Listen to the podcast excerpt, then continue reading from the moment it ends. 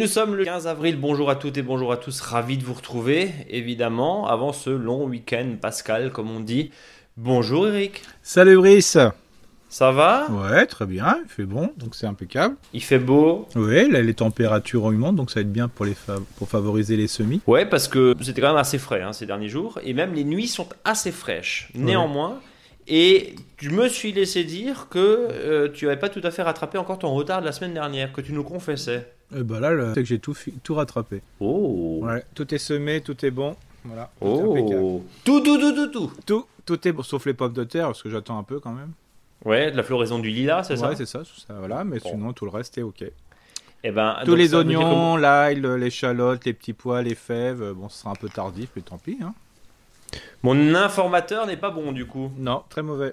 Bon, très mauvais. Bon, bon bah tant mieux. Donc voilà, là maintenant il faut, il faut quand même y aller, hein, euh, même si effectivement euh, ça risque de déplacer. Mais encore une fois, c'est pas grave parce que si euh, tu récoltes l'ail, l'oignon avec trois semaines de retard, c'est pas si grave. Que ah non, non, mais de toute façon, moi j'ai de l'ail que j'ai déjà planté. Qui Moi j'ai de l'ail permanente, hein, c'est-à-dire que je laisse les l'ail au sol. Et je récupère une année sur deux ou je, je, je grignote sur d'autres ailes comme ça. Et donc je laisse en place, comme ça, ça me fait l'ail permanente hein, qui revient sans arrêt. Quoi. Bon, permanente comme la coiffure. C'est ça. Mon cher Eric, tu es conseiller en jardinage naturel auprès des collectivités locales. De quoi on va parler? Donne-nous le sommaire. Bah là, on a un tempo jardin qui est entre l'une descendante et ascendante. Hein. Donc il y a à la fois du travail au sol et à, et à la fois des semis. Mhm. Après, euh, c'est vraiment deux un point technique euh, qui sera vraiment une réponse. Euh, à des questions que j'ai eues cette semaine ou des remarques. Hein, c'est, euh, je vois plein de gens qui plantent en mini-motte et qui ont des problèmes au niveau de, des plants qui ont du mal à, reprendre, qui sont secs. Voilà. Et quand on parlait de sécheresse, je parlais d'arrosoir parce qu'il y a des gens qui euh, arrosent trop brusquement sur les plants. Et donc ça, bah souvent, ça, ça fait fuir la terre ou ça casse les plants. Donc voilà, une petite, deux petites techniques toutes simples, hein, comme le, le sommaire est très lourd en ce moment là avec ce qu'il faut faire au jardin et bien sûr euh, les réponses aux, auditeurs, aux auditrices. Donc euh, voilà. Nombreuses questions, tu l'as dit, effectivement. Euh, petite info, hein, on en profite, hein, la Coupe de France du potager, vous le savez, on en a parlé la semaine dernière, n'hésitez pas. Rendez-vous sur landestiny.org pour vous inscrire, c'est ouvert aux familles, aux amis, à tout le monde, pas seulement aux clubs de sport et aux entreprises. Bref, euh, venez concourir dans la bonne humeur, il y, a, plein de lots à gagner. Enfin voilà, landestiny.org, on passe le message. On commence avec le tempo au jardin, c'est ce que je te propose. Alors tu disais lune descendant jusqu'au 20 avril, je crois, Eric C'est ça, oui. Donc euh, là, on va, on va vraiment planter. Donc euh, on peut encore planter de l'ail, l'oignon, l'échalote. En ce moment, en plus, chez les grainetiers, jardineries et autres, il y a des promotions. Il y a du 20% mhm. jusqu'à 50% sur les sources qui restent, donc on peut sans problème en acheter. Hein. Il y a il n'y a pas de souci, hein, même si ça prend un peu plus tard. Et vraiment une astuce, si vous trouvez que votre ail, au bout d'un certain temps, est trop petite, bah, laissez-la vraiment dans le sol. Hein. ça, va, ça peut rester vraiment dans le sol plusieurs années. Et au fur et à mesure, ça va grossir. Donc euh, ne vous inquiétez pas. Surtout n'arrachez pas pour arracher, pour dire oh, c'est trop petit, tant pis, je vais l'acheter. Non, non, laissez-le, vous verrez, c'est assez exceptionnel. Ensuite, euh, on peut planter euh, tout ce qui est en mini-motte hein, aujourd'hui que ce soit des choux, bien sûr, des choux précoces, bien prendre des variétés où c'est marqué précoce. Ça veut dire qu'ils poussent assez rapidement et qu'on va récolter rapidement. Alors pensez pas aux choux pour euh, l'automne. Euh, là, c'est pas, c'est trop, trop tôt. Hein. Euh, là, c'est vraiment pour ceux qui veulent manger des choux cet été. Donc attention, mettez-les pas forcément dans un endroit où il va y avoir le plein soleil au mois de mai, juin, parce que sinon ça va avoir du mal à pousser c'est aussi le moment de mettre un peu de poireaux d'été, mais on rappelle au corps, c'est pas les poireaux pour l'automne ni pour euh, l'hiver, hein, tranquille. Et c'est tellement important que tu nous le comment dire que tu ne le rabâches comme tu le fais, Eric, parce que euh, une variété est une variété et comme tu dirais, euh, comme ton bon dicton, un arbre qui doit être grand doit être grand, et eh ben une variété d'été c'est pas une variété d'hiver. Non complètement. Et puis en plus ça se mange pas de la même façon, c'est-à-dire que pour tout ce qui est variété d'automne et d'hiver, on a tendance à laisser les légumes bien longtemps, des mois et des mois dans le sol, alors que là, il faut s'habituer à manger par exemple un chou qui est plus petit, un chou paumé plus petit. Il mm. euh, faut, s'habituer à manger plus petit parce que ah, ça sert à rien de le laisser pousser parce que après il va pas, il va pas grossir, il va stagner et puis il va végéter voire fleurir. Donc là c'est vraiment pour dire je les tout ce que je vais planter là, mes choux et compagnie, c'est pour une récolte vraiment avant le 1er septembre. Il hein. faut qu'on soit bien clair là-dessus quoi. Donc, et, et, puis sur les choux, Eric, on est, on est d'accord, tu ne me contrediras pas en disant que euh, si c'est pour planter des choux qui vont passer tout l'été, attention parce que si on a des canicules, de toute façon, ça donnera rien. Tout à fait. Euh, voilà, c'est pour le mettre un petit, faut plutôt le mettre au frais. Hein, voilà, c'est ça qui est intéressant. Et puis pareil, si vous mettez par exemple du chou, euh, du chou plutôt, je dirais, qui doit pousser très très très rapidement, faut lui donner bien à manger dès le départ aussi. Hein. il faut le sol soit bien meuble. Il faut bien le, nourrir parce que sinon ça va pas pousser assez vite et ça va pas aller quoi. C'est un peu comme les radis. Hein si on veut éviter que les radis roses piquent quand on va les semer, hein, c'est-à-dire à partir euh, du 21, euh, bah là il faut qu'ils poussent très rapidement, sinon ça va, ça va piquer. Comme les, les choux raves, hein, euh, pareil, ça c'est des légumes qui doivent pousser très rapidement, sinon on fait du bois. Donc mm. voilà, il faut être sûr de ça, et puis des fois ça marche pas toujours si on a un sol qui est plus ou moins poussant, mais souvent ce qui pose problème, c'est que quand on les plante au mois d'avril, il y en a un gros coup de chaud au mois de mai, ça les arrête quoi. Euh, les haricots, t'en parles pas? Euh, Là, bah non, ça sera de toute façon c'est du semi, donc on pourra imaginer de le faire après le mois d'avril si c'est possible. Hein, voilà. Euh, les... C'est peut-être encore un peu parce que les nuits sont quand même vachement fraîches. Hein. Ouais, les nuits sont fraîches, le sol est encore. Et le sol est pas super super chaud. C'est ça, voilà, c'est ça. C'est-à-dire que si vous voulez en mettre un petit peu en serre pourquoi pas au sous-tunnel, mais on aura tellement de haricots après, commençons par manger des légumes qui viennent en ce moment, hein. c'est pas la peine. la saison, là vraiment, les légumes de saison, c'est la priorité. Voilà, et les laitues, donc là aussi on peut en repiquer pas mal, hein. donc on peut y aller à fond. Hein. Donc euh, c'est intéressant. Et puis par contre, si vous voulez planter des choses sous tunnel, mais qui vont rester sous tunnel, c'est euh, tout ce qui est aubergines, courgettes et compagnie, mais il faut que ça soit un tunnel bien fermé sur les côtés. Parce qu'il suffit qu'on a un coup de gel un matin, surtout dans les pays du Nord et à l'Est, euh, bah là, euh, ça va prendre un coup. Donc, euh, si vous avez des pieds de tomates et que vous souhaitez mettre sous tunnel, et déjà ces pieds de tomates, ils filent chez vous, c'est-à-dire qu'ils grandissent, ce que je vous invite, c'est directement de les planter tout de suite. Hein. au moins, comme ça, ils vont se calmer dans le sol.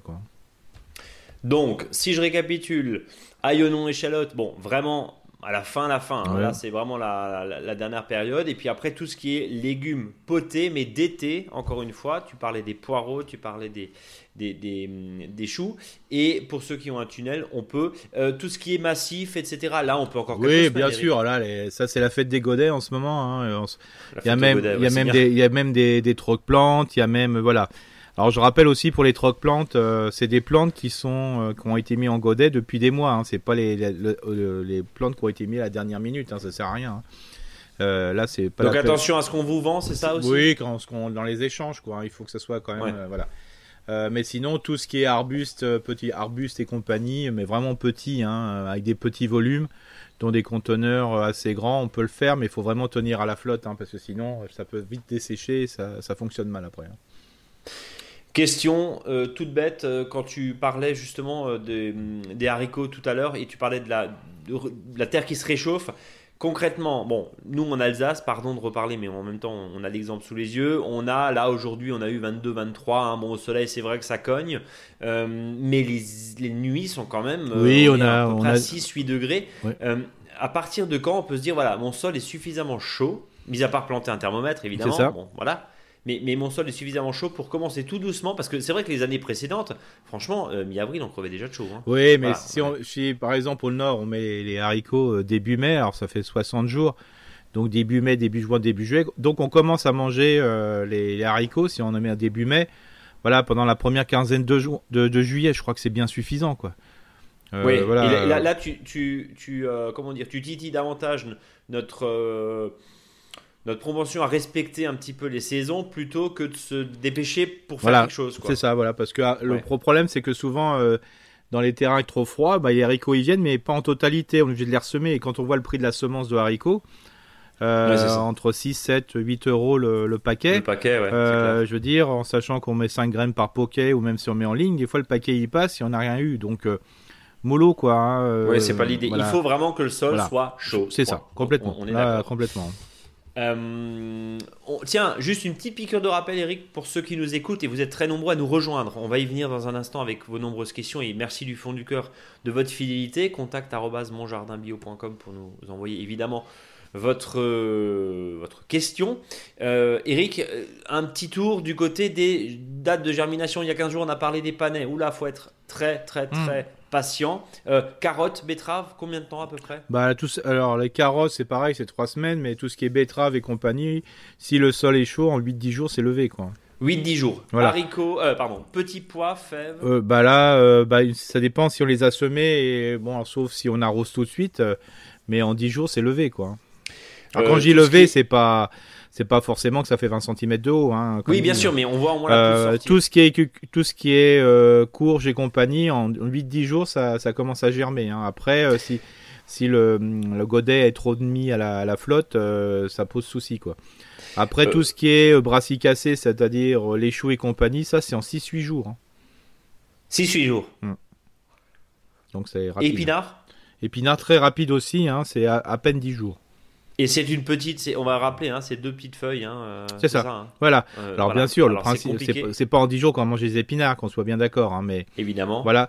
Mais par contre, dès qu'il y a eu un coup de froid intense ou un coup de chaud intense, et s'il manque un petit arrosage, euh, bah faut diminuer ce nombre de jours. Hein. donc euh, voilà, on se peut prendre des fois 3-4 jours dans la tête. Hein. Mais les courges, si par exemple, les courges, en, 15 jours c'est levé si c'est euh, une température, je dirais, ambiante. Hein. Bon.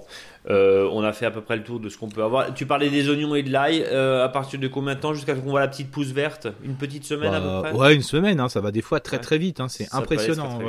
Alors bien sûr, à partir du, 21, on peut semer. Hein. alors euh, tout ce qui est carottes, on en parlait, épinards, navets, persil. Ciboule, ciboulette, pas, pas oublier maintenant, ça y est, c'est parti pour les plantes aromatiques, sauf le basique, où on peut le faire au chaud, je dirais, on peut commencer au chaud à la maison, hein, parce que là, il faut vraiment que la température soit bien supérieure à 15 degrés et tout le temps, même la nuit. Donc, euh, pour que ça puisse germer, donc attention à ça. Et puis, euh, bien sûr, euh, on peut sommer, bien sûr, en godet ou sur plaque de semis. voilà, enfin, gros, de, grosses plaques de semis pour tout ce qui est courge et compagnie. Hein. Mais ne pas oublier qu'on peut ressemer en pleine terre à partir du mois de mai partout. Hein. Donc, des fois, tout ce qui est concombre, cornichons, melons, le semis en pleine terre, des fois, est aussi efficace. Hein. Oui, parce qu'on rattrape largement et c'était pas forcément la peine de stresser avec des godets, etc.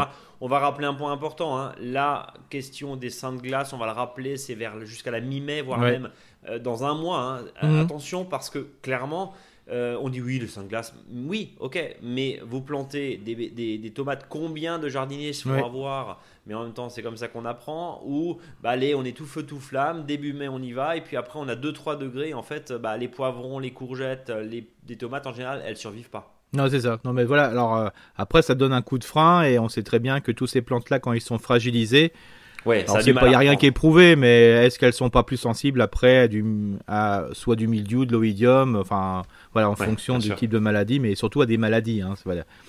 Voilà c'est pareil pour l'ail, l'oignon, l'échalote. Hein, souvent les, les plantes ils sont malades parce qu'ils se trouvent, voilà, ils ont de la rouille, ce qu'on appelle, parce que euh, bah, on a on était pressé après, on les a semés, on les a plantés peut-être un peu un peu serrés.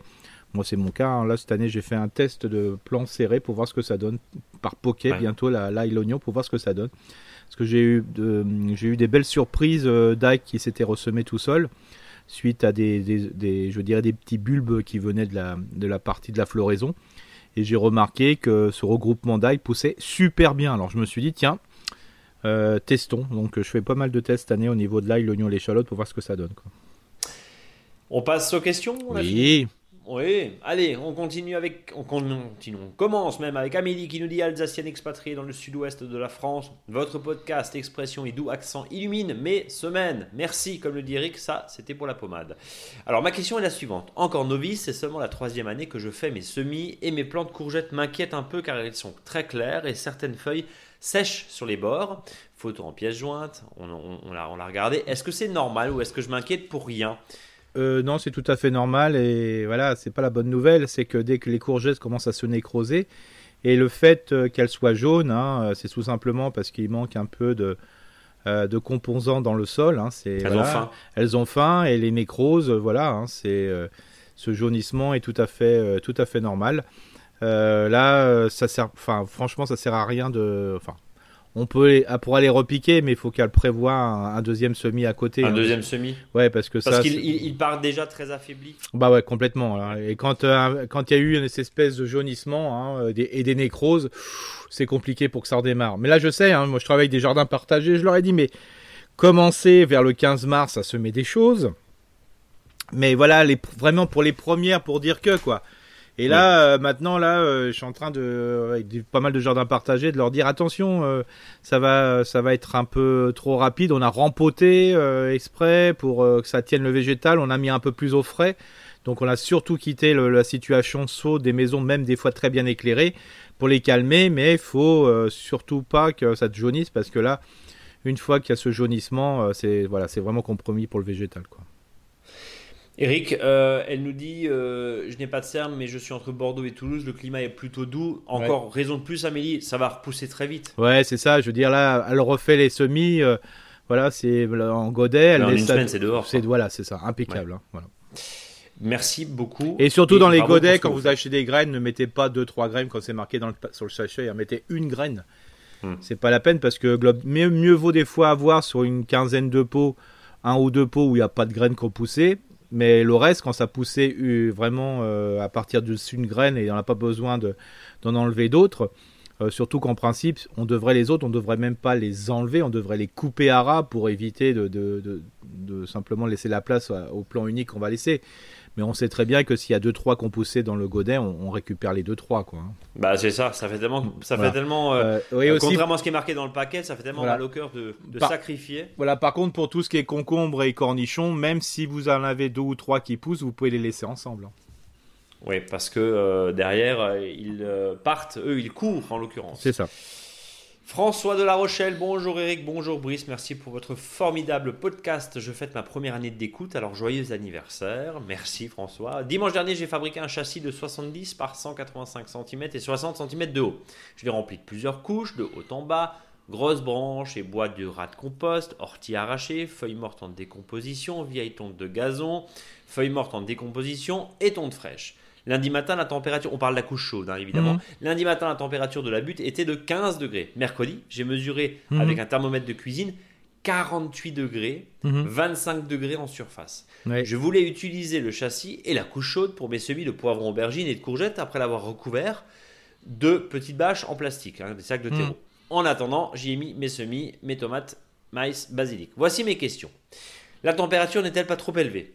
Bah, si, euh, enfin, oui et non, c'est-à-dire que la température elle est normale, hein, c'est- normal parce que c'est une couche chaude. Et donc, euh, en plus, ça chauffe aussi par le dessus. Hein, euh, Oui. donc, euh, il y, a y un cumul du dessous et du dessus. Donc, voilà, c'est normal. D'où l'intérêt de monter et descendre les, voilà, les, la fenêtre, hein, la vitre.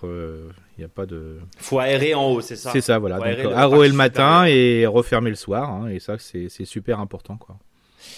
Combien Là- de temps la chaleur va-t-elle rester? Alors ça, c'est la bonne question. Hein. C'est qu'elle a Un dure certain temps. un certain temps, hein, bah, tant que la décomposition, parce qu'il faut savoir que là, on est en phase thermophile sur la décomposition.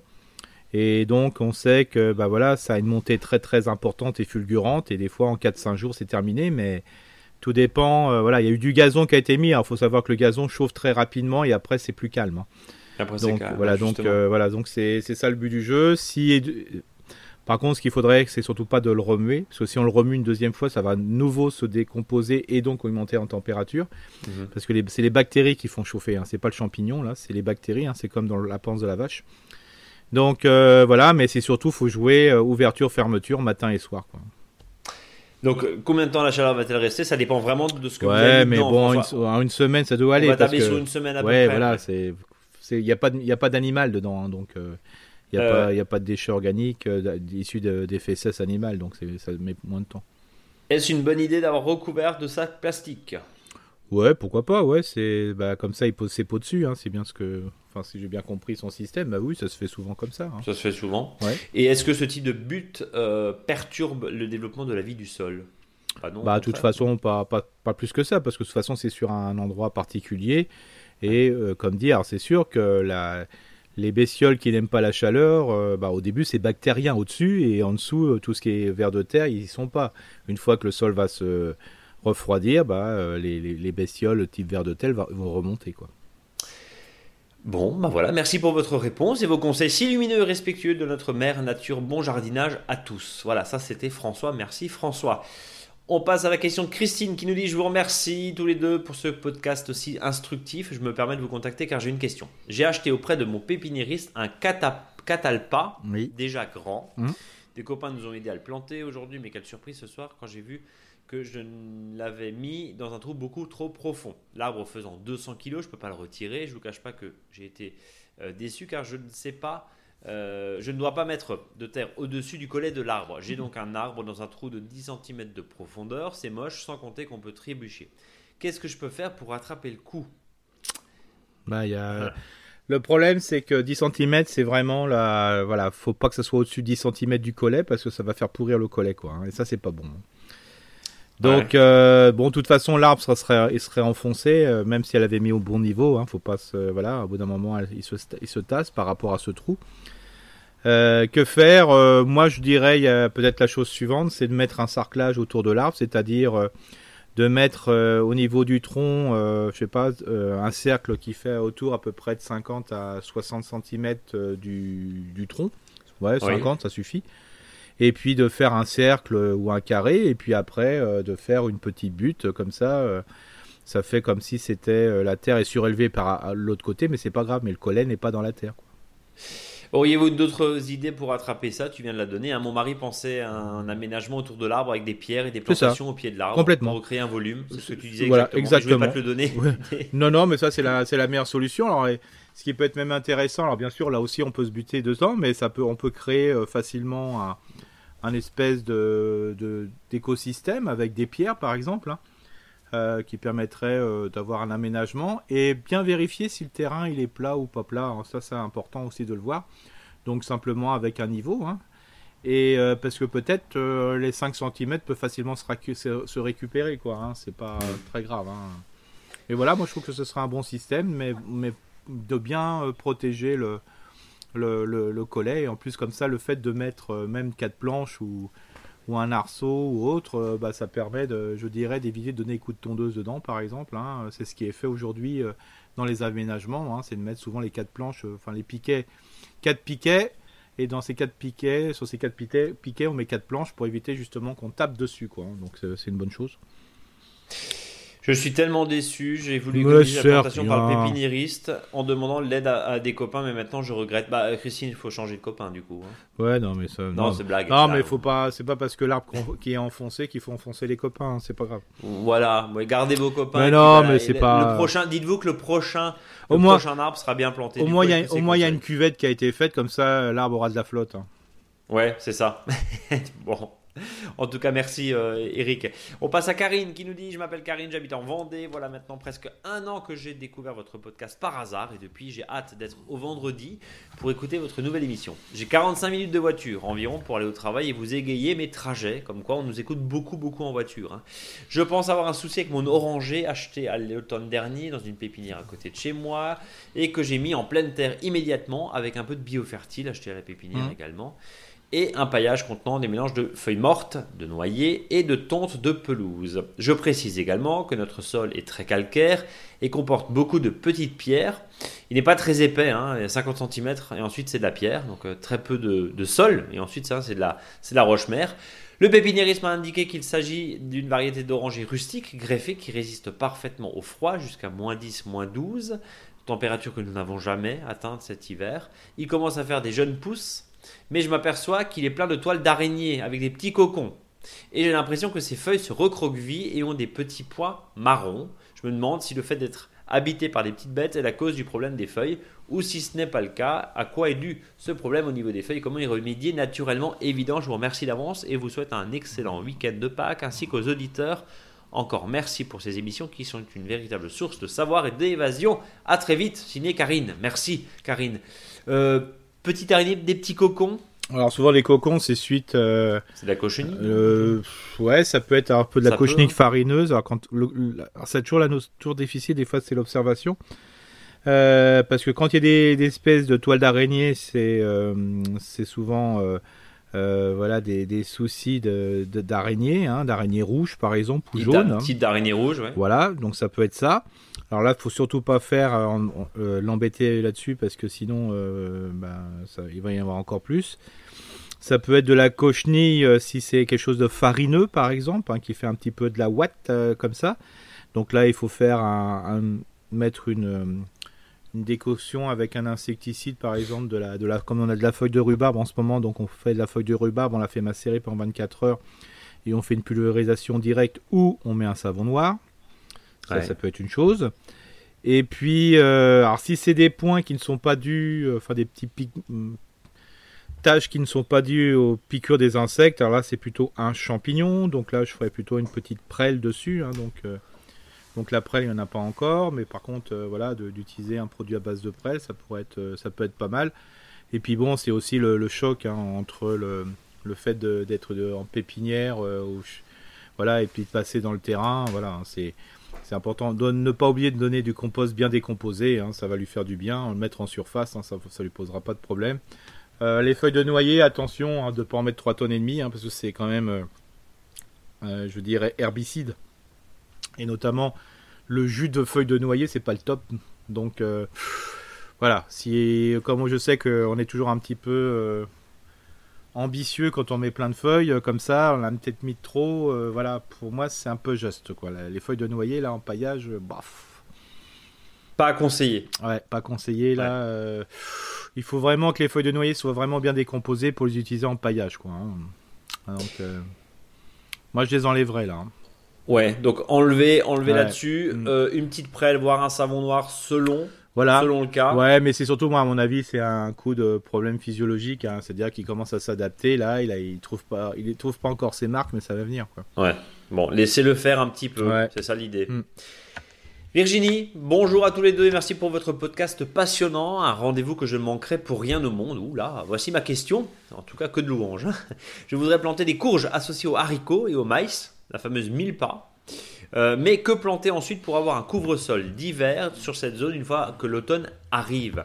Je me vois mal planter des engrais verts au mois d'août alors que la courge couvrira tout le sol. Je précise que je suis dans le sud-ouest avec une terre glaise à laquelle j'ai ajouté 20 cm de terre végétale après que les, engins de santé, de santé, de chantier, pardon, aient tassé mon pauvre sol. Un immense merci pour votre réponse et surtout ne changez rien. Qu'est-ce qu'on peut euh, conseiller à Virginie justement en ce qui concerne bah, l'occupation des sols pour le coup euh, après la culture de courge alors là, il n'y a, pas trop de soucis. Hein. Si c'est en mille pas, alors déjà, il y a pas mal de, déchets hein, entre le maïs. Tu peux juste expliquer ah oui, le Alors c'est une association qui est fait que le, maïs euh, sert de, support, je dirais, pour le haricot. Euh, le haricot amène euh, des éléments dans le sol, notamment de l'azote qui va servir au maïs et à la courge. Et la courge est protégée des coups de chaud euh, par, par cette, ce jardin qui est plutôt en hauteur, enfin je veux dire qui, qui est en volume. Quoi, hein. on, monte les étages. Voilà, c'est ça. Alors bon, il faut, il faut quand même que ça soit un maïs qui pousse assez rapidement, hein, parce que sinon le haricot vert va très très vite. Hein. D'où l'intérêt de semer le maïs maintenant et puis le haricot pas avant le 15 mai, parce que sinon si par malchance, euh, voilà, tout, enfin, je veux dire par chance, mais par malchance tout pousse trop rapidement, c'est un peu compliqué. Euh, mais il faut savoir que ces plantes-là produisent beaucoup de déchets parce qu'ils ont un système racinaire assez puissant. Donc déjà le, déchet de haricot, le déchet de courge, le déchet de maïs va être déjà pas mal pour le sol.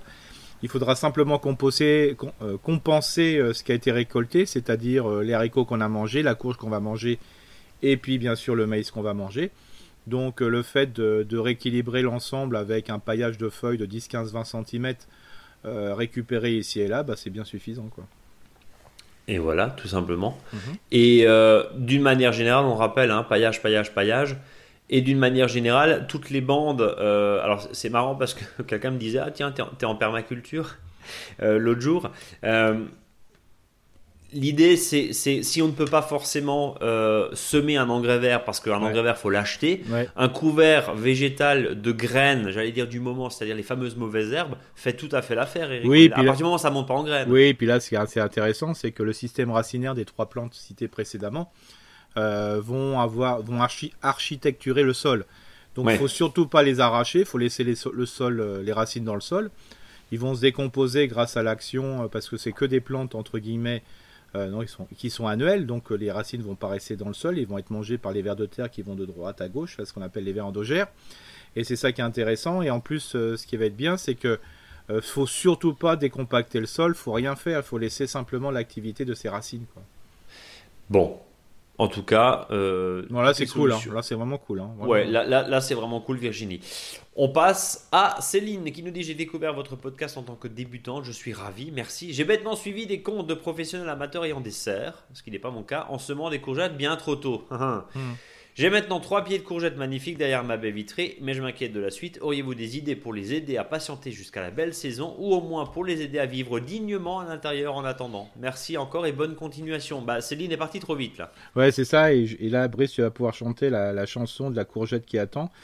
Euh, bien connue euh, des auditeurs des autorités. Non, je trêve de plaisanterie. Là, euh, comme dit, il faut changer de peau. Donc ça c'est clair, hein. c'est-à-dire il faut passer vraiment à du rond un peu plus gros, euh, ça permet de faire patienter les choses, tout simplement, euh, de les sortir la, journée et puis les rentrer la nuit. Si vraiment il y a un problème, ou l'idéal ça serait même de par exemple les laisser sur une loggia ou euh, dans une zone, on peut les laisser dehors hein, tant que le, froid est pas intense la nuit, il n'y a, pas, a pas de souci.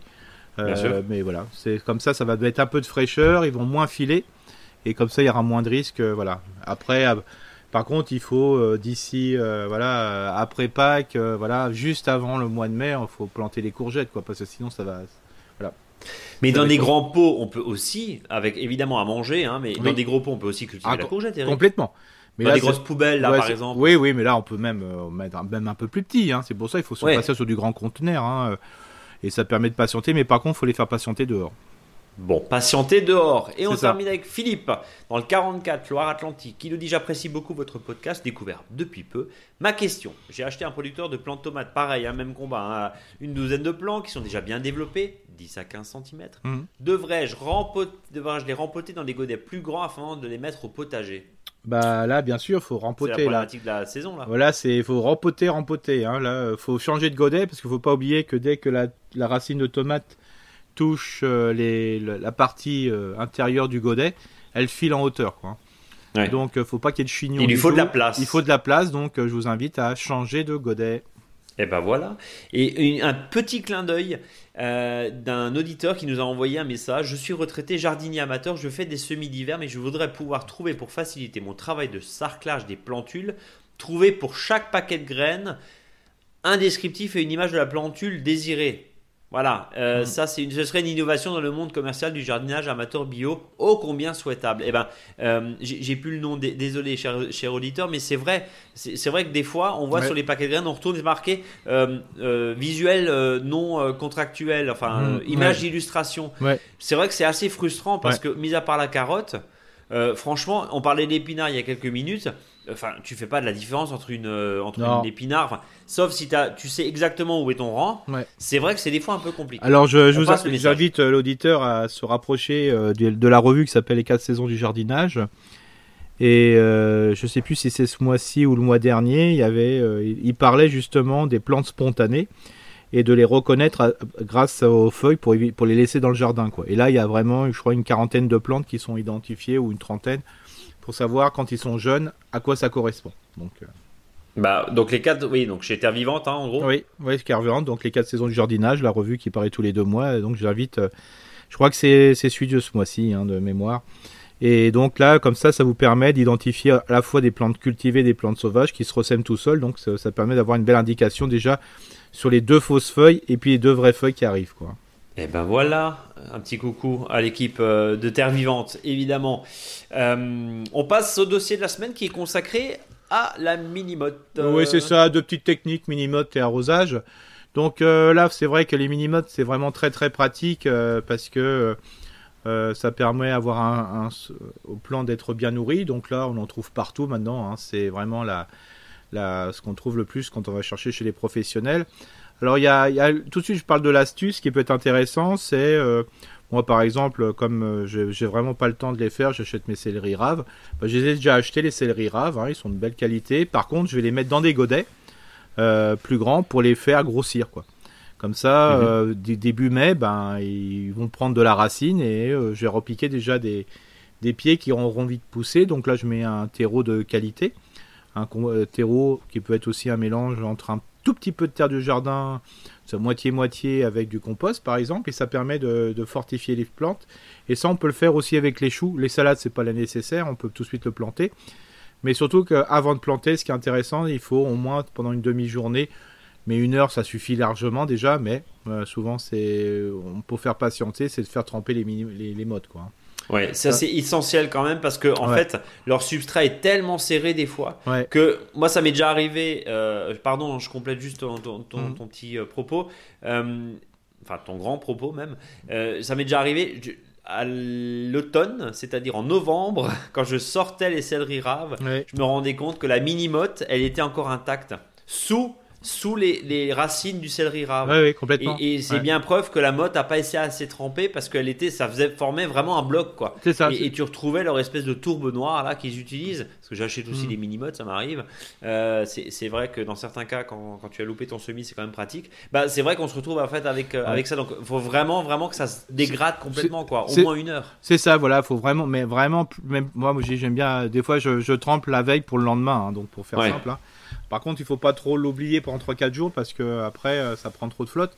Mais c'est pour ça que j'aime bien les, commencer, euh, par exemple les choux et compagnie, je les mets dans des godets. Euh, voilà, bah, si vous achetez par 12, bah, vous avez 12 choux, c'est déjà pas mal, 12 godets, un plus grand, et comme ça, ça permet de les commencer. Quoi. Et puis après, vous pouvez les remettre tout de suite.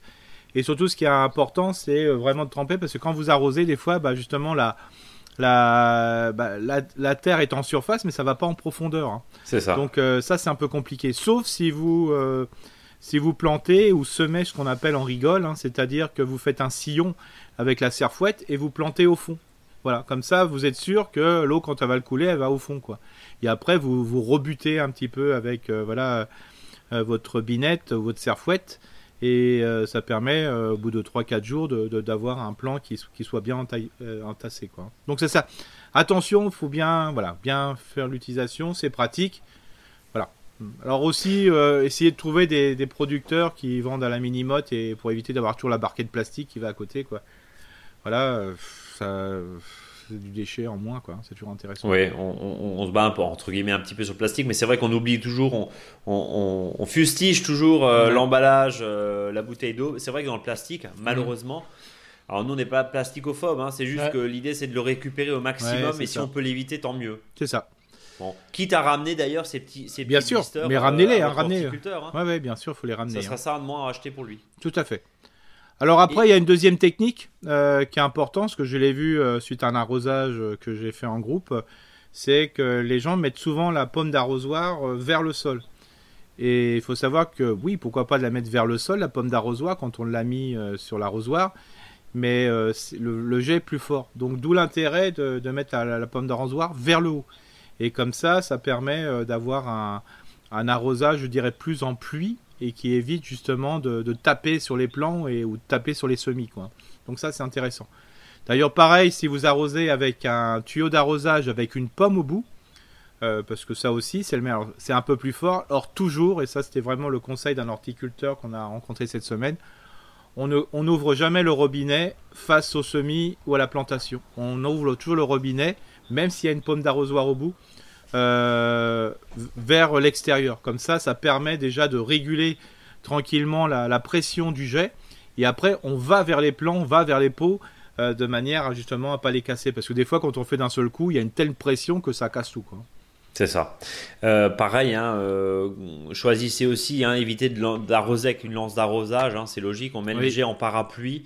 c'est logique. Voilà, c'est pas forcément logique pour, pour les pour les, débutants, mais c'est pour ça qu'on est là aussi pour donner quelques conseils. Et puis euh, à choisir plutôt de l'eau euh, un peu euh, tempérée, on va dire, que la bonne douche froide, même si sur les semis c'est pas si grave que ça. Mais c'est vrai que sur le reste, c'est quand même bien. Et, quoi qu'on en dise, il y a quand même quelques légumes qui aiment bien être arrosés par le haut, comme les choux, et pas forcément en goutte à goutte. C'est ça.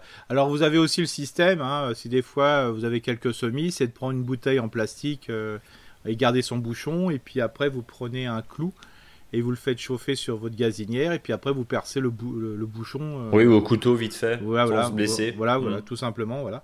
Et puis autre chose aussi parce que ça, évite de salir les vitres avec un pulvé. Voilà, c'est ça. Et puis même moi, ça m'a déjà arrivé de pas, voilà, vous arroser puis vous avez paumé le, la paume d'arrosoir. Bah, au moins si vous arrosez des semis, mettez votre main au bout quoi, hein, pour faire l'espèce de, de, voilà, pour taper, pour éviter qu'il y ait trop de jet, euh, trop de puissance euh, au niveau du, de l'eau, parce que souvent ça ça fait creuse dans le godet, et puis après vous perdez les graines quoi. Bon, tout ça, on peut se dire que c'était un bon podcast finalement. Oui, c'est très bien, voilà, quelques Ouais. informations. hein, c'est souvent, souvent les podcasts, euh, moi je les fais toujours à la dernière minute euh, au niveau de- de- des côtés techniques. C'est des fois ce que j'ai entendu dans la semaine, en fin de compte, hein, et ça permet de, de répondre en même temps aux questions et, et les préoccupations des uns et des autres euh, va permettre, voilà, de, de contenter tout le monde. Eh ben, on essaye, en tout cas dans des conditions des fois un petit peu particulières. Je rebondis sur un message qu'on a eu, je crois, sur Instagram. C'est vrai que les niveaux des fois sont pas tout à fait réglés. Alors d'une chose, d'une, on a un peu la bougeotte. Eric aussi, moi aussi. Ouais. De deux, euh, là c'est un peu compliqué. En- pour vous expliquer un peu, on est en plein déménagement aussi, donc euh, dans les, les bureaux sont un peu, euh, voilà, l'acoustique a changé. Vous allez peut-être, vous allez peut-être vous en rendre compte en écoutant ce podcast. Donc voilà, nouveaux locaux euh, et qui changent forcément la façon d'écouter. On essaie d'être un petit peu plus rigoureux et d'éviter de se dandiner devant le micro, n'est-ce pas, Eric On Ouais, garde ça, ça, c'est euh, compliqué. pour notre jardin et nos tomates, et puis peut-être pour la voisine, mais euh, qu'on salue au passage. Mais euh, voilà, c'est ce qui explique un petit peu. Puis vous savez, on n'est on n'est pas des professionnels hein, du podcast, hein. on est, on est des, tout- des- très gros amateurs, on va dire ça comme ça. Voilà. Mais bon, en tout cas, ce qui, ce qui ne change pas, c'est le faux dicton. Bah, le faux dicton. Là, on va quand même parler. Alors, bien sûr, euh, j'étais tenté par la mini-motte, mais bon, voilà, je, je- je- je me le suis. voulais rester sage Je, voulais, je me le suis interdit tout de suite, donc je parlerai plutôt d'arrosage. hein. Donc, euh, avec des pommes dirigées vers le haut, Isaac Newton aurait, aurait réagi avec gravité. C'est très drôle. La pomme d'arrosage dont on parlait il y a quelques secondes, évidemment, avec des pommes dirigées vers le haut, Newton aurait réagi avec gravité. J'adore cette, euh, cette, cette belle image, en tout cas. Eric, je vais te laisser le mot de la fin. Bah, mot de la fin, euh, bah, pom pom pom comme d'habitude, hein, c'est mon petit côté, euh, je dirais, Rihanna. euh, Beethoven. Ouais, ou Rihanna. ou Rihanna, voilà, et puis c'est ça. Mais non, bah là c'est bien, ce qui va faire beau, donc euh, belle fête de Pâques. Belle fête de Pâques à tous et à toutes. Merci infiniment de votre fidélité. Et puis euh, partagez ce podcast, parlez-en autour de vous, mettez-nous des étoiles, notez-nous et surtout envoyez-nous vos messages, vos questions, vos commentaires. Contact monjardinbio.com. Prenez soin de vous, prenez soin de votre jardin et euh, à bientôt. Salut Eric. Salut, salut.